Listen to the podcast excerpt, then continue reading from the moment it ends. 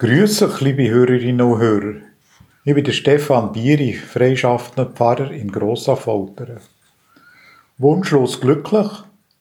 Kennt ihr jemanden, der auf diese Frage ohne zu zögern einfach mit Ja antwortet?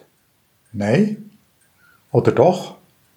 Jedes von uns hat seine Wünsche, seine Sehnsucht, seine Träume. Irgendetwas gibt es da eben ging, wo wir gern anders oder noch besser hätten. Der Einsam, der sehnt sich nach einer tollen Beziehung.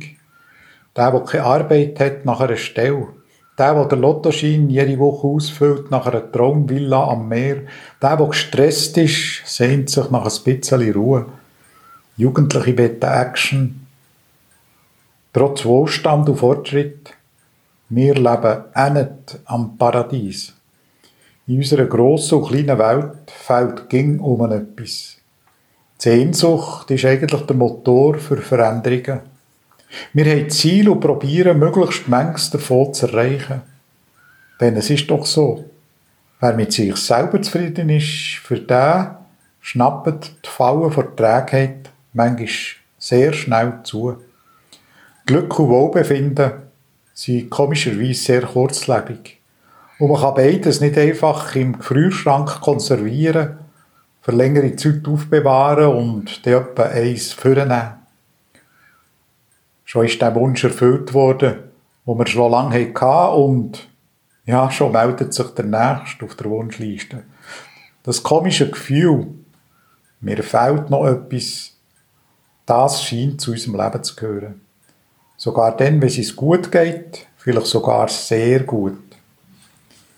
Die Sehnsucht, die gegen da ist, liebe Hörerinnen und Hörer, ist für mich ein Zeichen, dass wir Menschen letztendlich in einer Beziehung zum ewigen Gott stehen. Bewusst oder unbewusst. Der Theolog Augustinus hat ums Jahr 400 die Sehnsucht in einem Gebet so formuliert.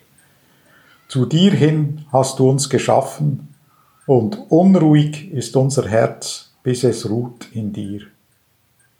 Das grenzenlose Glück. Nein, der ewig Gott schenkt uns das nicht. Auch mit dem Glauben, mit dem Vertrauen sind wir im Leben nicht einfach sozusagen in Watte eingepackt. Das Auf und Ab, das geht weiter. Und doch, vielleicht hilft uns der Glaube zu mehr Hoffnung und Trost, zu mehr Durchhaltevermögen und Beständigkeit, zu mehr Zusammenhalt und Solidarität. Gerade auch mit in den Krisen und Belastungen, mit in den Ängsten und Schwierigkeiten.